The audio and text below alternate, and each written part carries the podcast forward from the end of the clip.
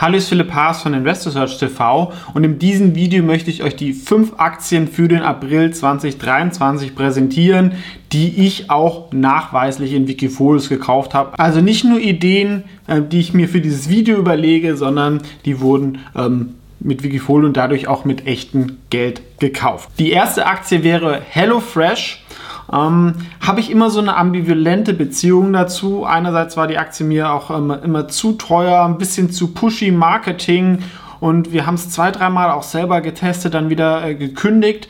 Doch langsam muss ich sagen, ähm, es gibt eine Zielgruppe, wo das definitiv Sinn macht. Ja? Wenn man sich irgendwie gesunder ernähren möchte, dann ist das eine gute Möglichkeit, weil äh, damit kann man, sag ich mal, die Gewohnheiten brechen. Ja? Dass man irgendwelche anderen Sachen kauft im Supermarkt ist irgendwie schwierig und da kann man es wirklich komplett umstellen. Zum Beispiel mit Familien. Wir haben irgendwie Geschichten gehört, wo halt dann zum Beispiel das Au pair dann immer diese Sachen dann gekocht hat nach Anleitung für die Kinder.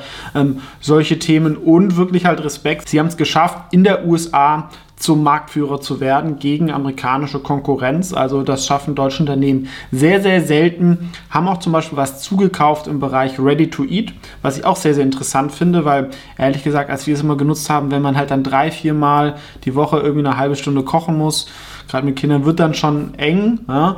Aber zum Beispiel für Singles oder ohne Kinder, wenn man dann so wirklich frisches Essen einfach nur ähm, kurz in die Mikrowelle oder kurz aufwärmen möchte, aber halt nicht das Typische mit irgendwelchen ewigen Zutaten.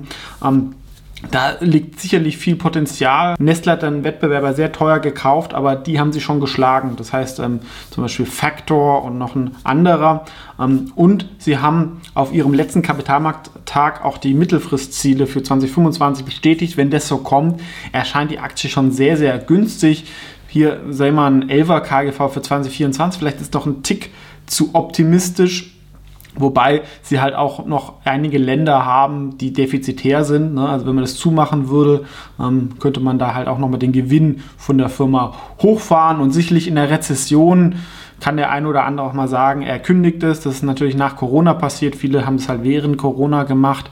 Hm. Auf der anderen Seite die Rohstoffpreise für Essen sind ja stark gestiegen. Das kommt jetzt runter. Das wird aber nicht dazu führen, dass HelloFresh jetzt irgendwie groß die ähm, Kosten oder äh, senkt oder die, die Preise senkt. Also da haben sie vielleicht ein bisschen Rückenwind und ist sicherlich ein strategisches Asset. Also von der Marke mit der starken Stellung in Europa und USA 3 Milliarden erscheint mir nicht so viel, zumal Essen ja doch ein eher defensives Business ist. Ähm, und ähm, die Aktie wurde zuletzt stark ähm, abverkauft, hat sich jetzt aber wieder erholt. Also könnte auch so ein typisches Kapitulation ähm, sein und wenn jetzt von der Bewertung nicht so wahnsinnig viel passiert, ähm, erscheint es, wie gesagt, günstig. Die ähm, nächste Aktie wäre CG Diem wird man vielleicht ähm, nicht so kennen. Das ist aber ein Softwareanbieter für den Gesundheitssektor aus Frankreich. So ein bisschen wie Compogroup Medical oder Nexus. Und das sind eigentlich zwei sehr, sehr interessante Megatrends. Ne? Healthcare ist defensiv, Software hat hohe Margen. Ähm, ist sicherlich nicht super geführt, so eine Familienfirma, die so ein bisschen äh, nicht immer die Shareholder-Interessen da ähm, hat, haben jetzt aber einen Ausblick gegeben. In den letzten Zahlen, dass sie auch 10% in 2023 wachsen wollen. Das kam ähm, gut an. Und wenn die mal anfangen würden, wirklich zu sparen und zum Beispiel die defizitären ähm, Töchter zumachen oder da irgendwie, sag ich mal, ein bisschen mehr äh, sparen würden, dann kann es sehr, sehr ähm, profitabel sein. Also wir haben im EV-Sales von unter 1 ja, normalerweise wurden solche Businesses mit drei oder viermal EV-Sales früher bewertet und wenn sie zu höheren Margen da kommen, könnte sowas irgendwann auch mal passieren. Ähm, also Aktie mit fast äh, 600 Millionen Umsatz ähm, für dieses Jahr ja, und die Hälfte davon nur ein Market Cap ist für so ein Thema sicherlich nicht viel, zumal sie auch wirklich so Art Startups haben wie Maya mit Telemedizin und sowas. Ähm, wurde lange Zeit ähm, liegen gelassen, aber passt jetzt eigentlich auch ganz gut, ähm, weil es ja eher ein defensives Asset. Ne? Wenn wir jetzt Richtung Rezession kommen würden, würden sich vielleicht auch da Investoren reinretten. Auch eine Aktie, die man vielleicht eher kennt, wäre Sixt. Ähm, super Qualität aus Deutschland von der Marke, auch stark in den USA.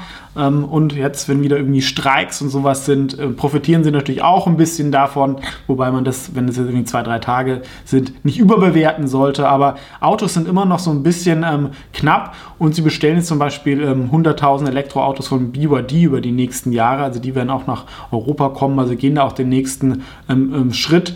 Und es finde ich halt eine interessante Mischung so aus Value weil Aktie wirklich äh, günstig ist, ein solides ähm, Kerngeschäft hat, aber halt auch digitaler Fantasie. Die haben ja diese Six One App, was man mit Uber vergleichen kann und profitieren halt auch langfristig davon, dass immer jüngere Leute auch kein Auto mehr haben, sich halt einmal eins ähm, mieten. Dazu gibt es noch einen ordentlichen Discount von den Vorzugsaktien zu den Stammaktien und eine ordentliche Dividende. Und der letzte Ausblick war auch sehr, sehr positiv für das Jahr. Das ist vielleicht die Schätzung für 23 sogar ähm, zu konservativ.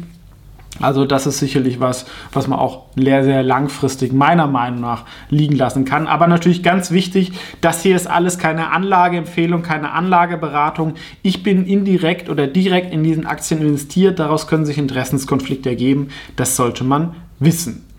Ähm, ich habe es gerade schon erwähnt, BYD äh, und Sixt ähm, ähm, kommt, tun sich zusammen und dadurch wird BYD auch bekannter in Europa. Bis jetzt sind sie allein durch China schon die Nummer 1 Elektroautomobilhersteller der Welt, auch ähm, vor Tesla.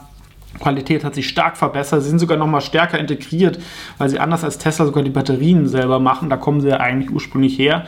Und wenn sie jetzt nach Europa kommen, glaube ich, A, erweitert es den Markt und zeigt, dass die Qualität besser geworden ist. Also ich habe mir da ein paar Videos angeschaut, das ist wirklich schon sehr beeindruckend. Also die deutschen Automobilhersteller sollten nicht nur Angst vor Tesla haben, wo es ja sicherlich auch ähm, wirklich Nachteile bei Verarbeitung gibt, aber diese neuen ähm, BYD Premium Autos, das ist schon ähm, wirklich nicht schlecht. Aktuell noch relativ teuer, aber wenn halt die ähnliche Taktik machen wie Tesla, erstmal die Premium Sachen nach Europa tun, ähm, äh, dann die Marke etablieren und dann, ähm, sag ich mal, eher günstigere, also haben da qualitätsmäßig wirklich aufgeholt, ist der Nummer 1 Elektromobilhersteller Aktie ist jetzt nicht spottbillig, aber wenn das Wachstum so weitergeht, auch jetzt bewertungstechnisch langsam greifbar, sogar Charlie Munger und Warren Buffett sind da investiert. Ähm, Im Verhältnis zu Tesla, nur von den Zahlen, erscheint es sicherlich ähm, vertretbar oder auch als Alternative oder Beimischung. Und halt auch dieser Faktor, wenn sie halt mehr im Westen sind, dann wird man die Marke mehr kennen und noch mehr Leute werden dann vielleicht auch ähm, investieren, aber sicherlich auch eher was Langfristiges, ähm, was natürlich auch ein Large Cap ist. Was sicherlich ähm, nochmal spekulativer ist, ein deutlich unbekannter, aber deutlich günstiger, wäre die Hallig Bank. Vielleicht hat der eine oder andere schon mal die Kaspi Bank gesehen. Ähm, ist eine führende Bank oder die führende Bank in Kasachstan. Kaspi ist, ist, ist auch eine Bank, aber hat noch ein starkes Online-Geschäft. Das hat die Hallig Bank auch, aber nicht ganz so stark. Dafür ist sie als Bank stärker. Hat ein KGV von um die 2, obwohl sie nächstes Jahr auch 10, 20, 30 Prozent wachsen wollen und eine zweistellige äh, Dividende ausschütten wollen. Das kann dann sehr, sehr hoch sein. Also das, ähm, und dann könnten nochmal mehr Leute auf die Aktie aufmerksam werden. Hat natürlich auch immer einen Grund, nicht nur das Kasachstan-Risiko, sondern auch der Großaktionär ähm, es kommt aus dem Dunstkreis des ehemaligen Präsidenten. Also da kann natürlich ähm, viel passieren, wenn in so einem Land ähm, Trotzdem ist halt eine der günstigsten Aktien weltweit ähm, und so als Beimischung für Dividendenjäger ähm, sicherlich nicht schlecht und ähm, die Margen sind extrem hoch, was halt auch nur durch politische Rückendeckung und eine quasi Monopolstellung geht, aber sie sind auch qualitätsmäßig gut, wenn man sich die Apps und so anschaut. Also das haben die deutschen Banken bis heute nicht hinbekommen, so eine Neobank-App und haben auch Sachen wie Versicherungsmarktplätze und so noch so als Nebengeschäft. Also das ist für den Preis sicherlich ganz interessant. Also das waren die fünf Aktien für den April 2023, ähm, die im März in den Wikifolios gekauft worden sind. Vielleicht für den einen oder anderen auch interessant. Ansonsten gibt es natürlich auch Wikifolios und Fonds im Video unten verlinkt. Welche Aktie davon gefällt euch am besten? Gerne kommentieren. Ansonsten vielen Dank fürs Zuschauen und bis zum nächsten Mal.